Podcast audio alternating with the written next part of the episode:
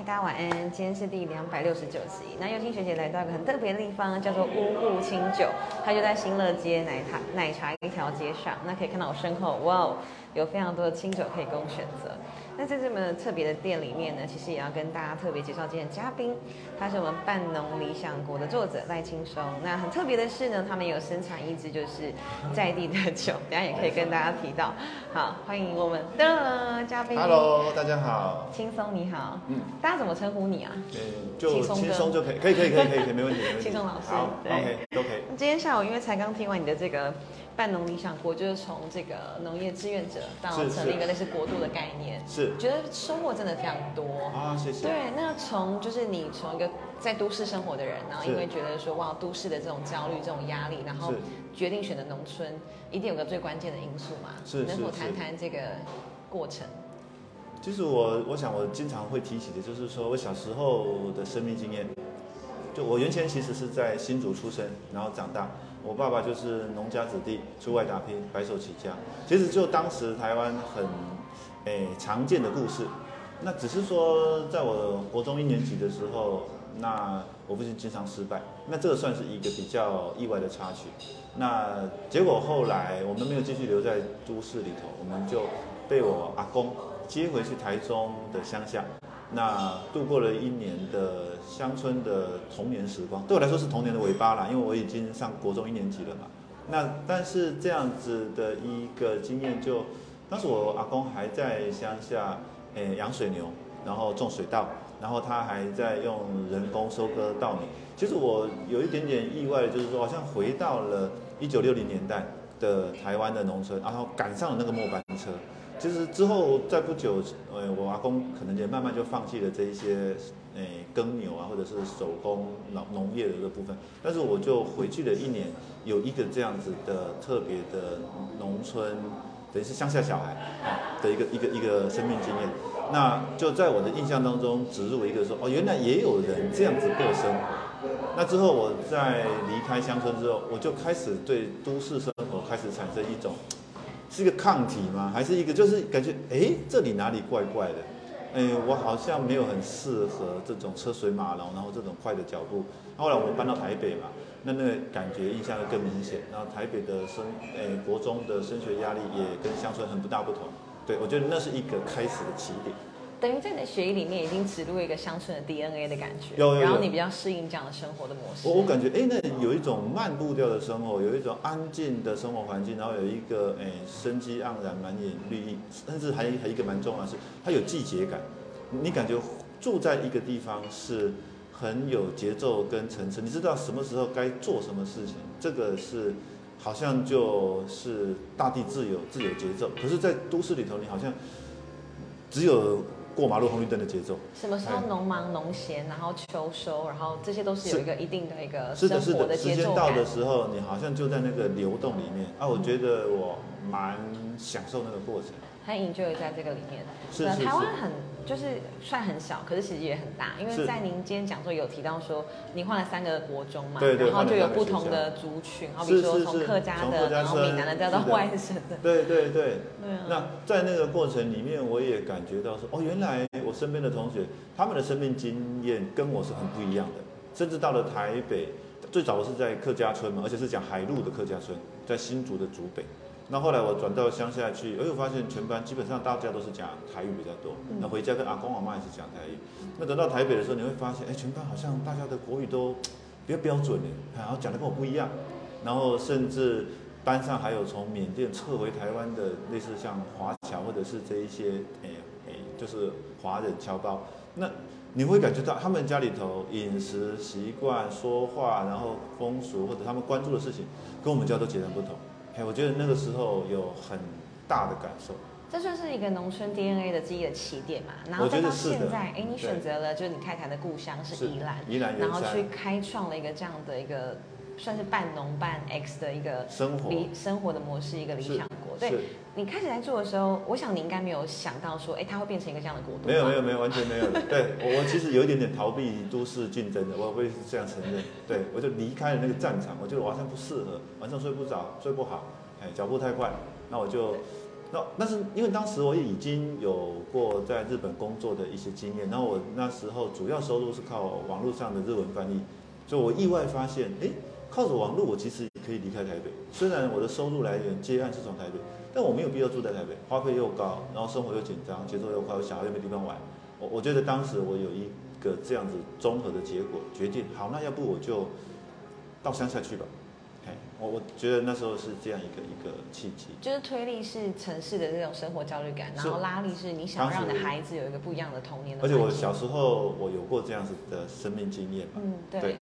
那你半农半 S 的生活的模式在宜兰深沟村开始，是然后到现在成为一个国度，这中间到底经历了什么事情？为什么可以这么的完整？然后到哎，你出一本书跟大家分享啊。这过程，对，其实当时一开始我当然没有想很多的，但是我只是在两千年的时候第一次搬到宜兰，那时候我只是发现，哎，我可以靠日文翻译过日子，那我就在宜兰接案，然后那两年的时间，其实我经常带着孩子，还有带着那个太太，可能就早上带着自己做的诶三明治，或者是诶可能是面包或者是什么早餐，就到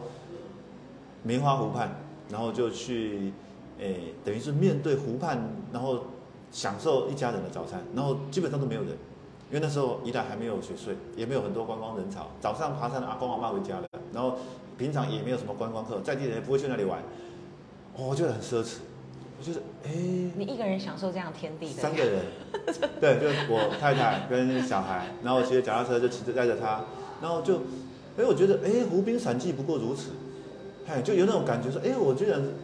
富有到拥有一个湖，对我不用包场也包场，反正就没有人，我只有我有时间，大家都没时间。嗨，那时候观光化也还没有那么样的彻底，然后周休二日还没有深入大家台湾的生活当中，所以我觉得当时的那个宜兰生活是很印象深刻。然后也因为我都是自己工作嘛，哈，就是 SOHO，那我就发现整天看电脑不是办法，我后来就会花半天的时间到田里去放松，因为我岳父是宜兰在地的，我就租了一他的，我就借了他的田地，应该是这样说，然后一半种蔬菜，一半种稻米。那当然一开始都是玩票好玩，那反正有没有收成跟我的收入没有很大关系。可是玩着玩着就玩出兴趣，而且我那时候印象很深刻的是，哎，没想到我在打了半天的电脑，已经觉得有点疲累，肩膀有点硬之后，我到田里去再工作三四个小时，傍晚甚至已经天黑才回家。哎，我好像变得很轻松，而且我在开车回家路上，我突然有一次无意间意识到，哎，我怎么会在唱歌？因为我也太松了一点吧，嘿，就有一点那种感觉。然后回家又可以继续上网打电脑，好，那那我就感觉，哎，原来劳动有两种，一种是劳心的，一种是劳劳体力的。那这两个如果一起做，好像不会更累，你会变，你反而会反充电，有点像看开特斯拉下下山，你知道吗？对对对，得得穷的。哎，那如果这样的话，有一是不是有一种生活是可以身心平衡？我同时可以体力劳动，可以可以脑力劳动。那我如果找到一个 balance 点，我两边或许都会有收入。那但是我可以创造出来原本在单一职场我做不出来的事情。那可能无意间我就找到了那个斜杠的起点，嘿，也可以这么讲。那后来在二零零四年我又去了一趟日本嘛，哈，我等于说生生活我觉得很幸福，但是我找不到一个固定的模式。那我又很想要直接深入去做农业生产，但是我又觉得这个有可能吗？哎，你才几岁，然后去过这种生活，你赚到钱吗？你家小孩要吃什么？很多这种身边的问题，我没办法回答。对。后来我就去了日本，然后交流协会的奖学金，就那两年的硕士之后，我确定我不喜欢都市，我也没有想要往国外发展。然后我觉得一般正常的职场不能满足我，那我已经享受过在农村半农半 X 的生活，我决定试试看，然后就才真正在二零零四年回到宜兰，开始了那个诶股东俱乐部。然后开始招募大家订购我种植的无农药有机的稻米，然后慢慢的才开启了这一个。后来我陆续呼朋引伴，我发现很多人订这个稻米，他其实是希望过这个生活，而不只是单纯吃到健康安全的食物。那我最终就是起心动念的，第一个就是说，那如果这么多人对这种生活有兴趣，我要不要打开这个村子的大门，让他们加入我？对。后来我发现。我确实不用农药耕作，也不用除草剂，需要农忙时候需要很多人手，我不可能一直依靠村子里面的老老阿妈，也不可能依靠这些阿伯阿阿姆，那我必须要找到一些愿意下田的人。那我看见农村的下一代好像不太容易回头，因为他们的目标，人生目标就是出去离开这个落后跟诶没有未来的农村。但是我看到很多人想进来，那我最终决定，好，那不能开门让他们进来，然后我们一起在这里过我们想过的生活。半农半 X 有一点点就是在这个氛围跟这个，诶，怎么讲，这个潮流下面。发生的一个结果吧。听起来有两件事情走得非常前面，一件一件事情就是你有提到这个群众募资嘛，嗯在那个时候还没有什么泽泽那些群众募没有没有没有，我自己募资你就在，我就是平台，我是自己的你就。自己募资，让是。就是都市人可以吃到都市人自己种的米的这个概念，是，但然后第二是大多数的人都是认识的朋友跟朋友了，哎，是就是一。起来买嘛，那是是。基于你的信用跟你真的做出这件事情来。然后第二件事情就是所谓的黑 hunter，就是猎人头嘛，就是是你在做的事情就是让想要跟你有一样的生活方式、生活节奏的人，他可以进来直接体验是这样生活模式。是那我比较讶异的事情是在这个里面呢，其实它不只是满足了可能岛内移动的这样的一个需求，是哎，很多是从国外是的他，们来到这个农村，是你可不可以讲几个？好比说，像是我听到有新加坡，然后有中国，有美国，是是有没有几。个比较让我们可能觉得哇很特别，或是你都觉得说不可思议的故事，可以跟大家分享？我觉得当时有一位新新加坡的小姐来的很早，那他其实本身原来是诶新加坡高中毕业，他到美国去念了商学院，然后在美国，然后进了奇异公司，很大的公司。他第一个的办公室地点是在纽伦敦，他就做金融工程。啊，OK 吧，这差不多就是所谓人生胜利组的标准路径了标标准路径了。对，哎，可是他做着做着，后来又回到了亚洲总部，那可能在曼谷，然后他反正就是天天穿套装 Prada，然后晚上喝红酒 party，就反正就是这一种标准的，生生活活大概我想到头，我都知道他是什么样的样貌。是他是那样子一个生活，但是他发现他生活并不开心，然后他发现他其实甚至连好好睡觉都不太容易，好、他有那种感觉，就是你你很嗨，然后你精神高很高压，然后你整天就是飞机飞来飞去，你的地球就是你的工作职场，你可能是这种生活样貌，但是他觉得连基本的好好睡觉，他可能都觉得不容易，他搞不好静坐，然后打坐什么，就想他方方法，各种方法让身心安顿，可是他没有做到这个事情，后来他不知道怎么转折，就居然离开了原来的职场，就跑到台北的广告公司工作。后来认意外认识了宜兰的朋友，啊，这朋友是我们圈子里面在种田的小农，男女生，他就去他田里帮忙，可能就就很神奇了，因为新加坡是没有农业的国家，他从来没做过这个事情，这是他生命之外，外太空。啊，没想到就下了田，然后可能打了赤脚下田去采，诶、采泥土，然后除草弯腰，弄整天就非常疲累，比上健身房可能都累一百倍。他发现他那天晚上飞得非睡得非常的沉，又非常的舒服，然后真的是他印象当中最最美好的睡眠经验，就他彻彻底放电放到干了。啊，然后他另外一方面应该是说他也就被电充饱，就他我觉得那种感受就很自然的，因为你累过头劳动啊，你本来就要好好的休息。是，可是你会发现他以前都一直劳心，我刚刚有讲了嘛，他是只有劳心的的这这一个部分，他没有劳动体力的空间跟机会。你就是去骑脚踏车或者弄就是健身房或者说，我觉得那个状态跟你接地气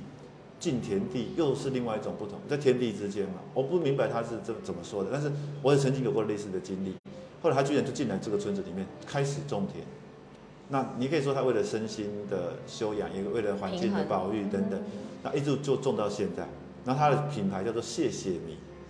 哎，我觉得某种程度他带着对土地的谢意啊，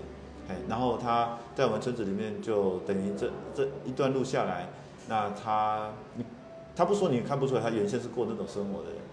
对，那但是他现在有时候会在村子里面的小餐厅碎碎念来一单食啊，打工啊，都种各种诶有机蔬菜，然后数量不多，但是变化很多，他就会供应给这些餐厅。他觉得他这样子一个自在乡村的小生活是他觉得他想要的，很喜欢的。我我觉得这个也是一个很有趣的事情。那后来还有另外一位是那日本来的小姐，那她当时在二零一七年的时候，我们村子里面有一群日本的朋友，他们是从冲绳的背包客栈过来，那也是认识我们村子里面的伙伴，小农的伙伴。他去那里打工度假，后来就把这帮日本人引进村子里面。他们发现，哎，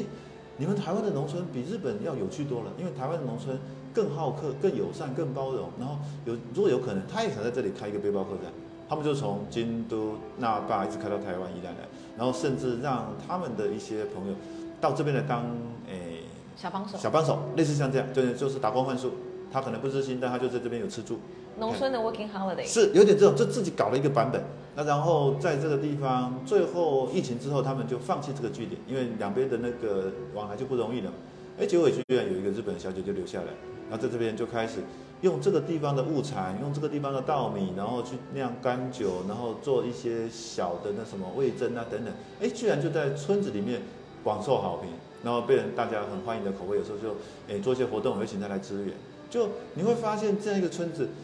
就无意间吸引了很多四面八方的这些国外的朋友，我们眼中好像平凡无奇的这一个台湾的乡村生活，就的生命经验是，但是刚好补了这些人生命缺失的那一块。就对你来说，啊这要上，可是对他来说，他可能世界走透透都没找到。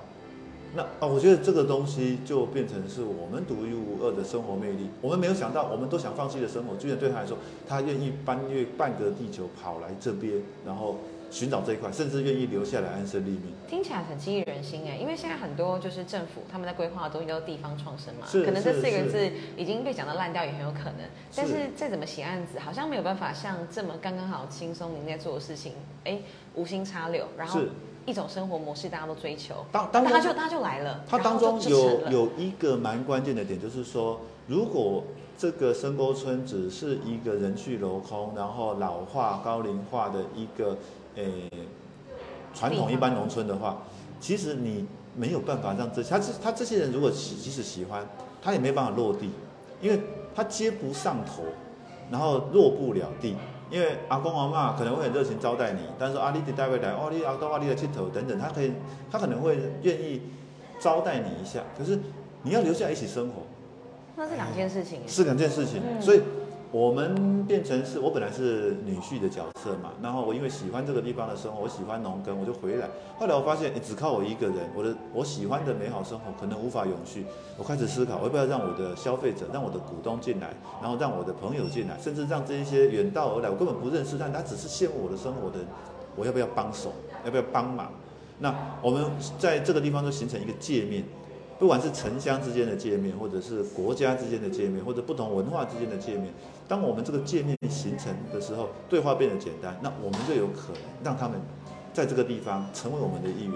那我觉得这个才有可能打开我们的这一些农林山村，然后变成人家可以在这里享受台湾道地的生在地生活的一个场域。那这个东西。嗯，它不是一个市场，也不是一个商品，甚至它还不形成所谓一个经济，但是得有人做，那它才有可能形成这一个社群。我觉得我们无意间因为满足自己的需求，扮演了这个角色，也打开了这个商所谓商业模式的可能性。因为后来我们在前几年，其实后来就成立了一个公司。因为一路走下来就一二十年嘛，一转眼两千年，现在二零二三年，我小孩都长大了，回来说还还在地上爬的孩子，现在已经是变成大人了。那可是最终越来越多人进了这个村子，开始过这种所谓一半农耕，然后一半做自己网络接单啊，或者是各式各样的诶自己原来的职场领域的工作之后，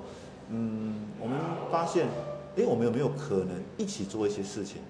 然后每一个人都好像朝向类似的方向，但我们如果一起的话，有没有可能让这个地方更容易长成我们想要的样子？而且在这个村子完全衰败，或者是整个被土地被滥用之前，我们走出一条路，让大家知道说，其实网络时代的新的农村可以成为一个新的生活的选项，一个新的职业的选择，甚至它会比在都市里头生活更有趣。因为你在乡下，你又会遇到的都外国人，跟在都市遇到外国人是不一样的。外国人，在都市遇到外国人，你可能某种程度就是 business 的友，然后刚好是健身房的伙的这些这些同好友，单车的同好友。可是，在乡下的这些外国人是，他羡慕你的生活，他想变成你，他甚至愿意在这个地方结婚生小孩，变成你的人。我觉得那个强度是完全不同。他就是生活的，基本上他要移民的，他羡慕我们。他羡慕你，他希望成为你的一部分。我觉得那一种感受差别很大，就哦，原来，哎，我们的生活是幸福的，很让人家羡慕的，是，我觉得那个感觉是土地带给我们的一种怎么讲自信心。对，是不是也在这个时候你认识了这本书《半农理想国的共同作者文文泉》，对吗？那能不能说说你们两个的，好比说？在这个当中互相扮演的角色，因为我觉得伙伴真的非常重要。是，其实，诶，这个书的另外一位作者杨文全先生，他是我，我是二零零四年开始股东俱乐部嘛，他应该二零零五年就参加了。他那时候念台大城乡所的博士，然后他其实是做城乡规划的，然后他喜欢农村，所以他就一直在做乡村地区的规划工作。然后他后来发现，他怎么做都隔靴搔痒，他希望。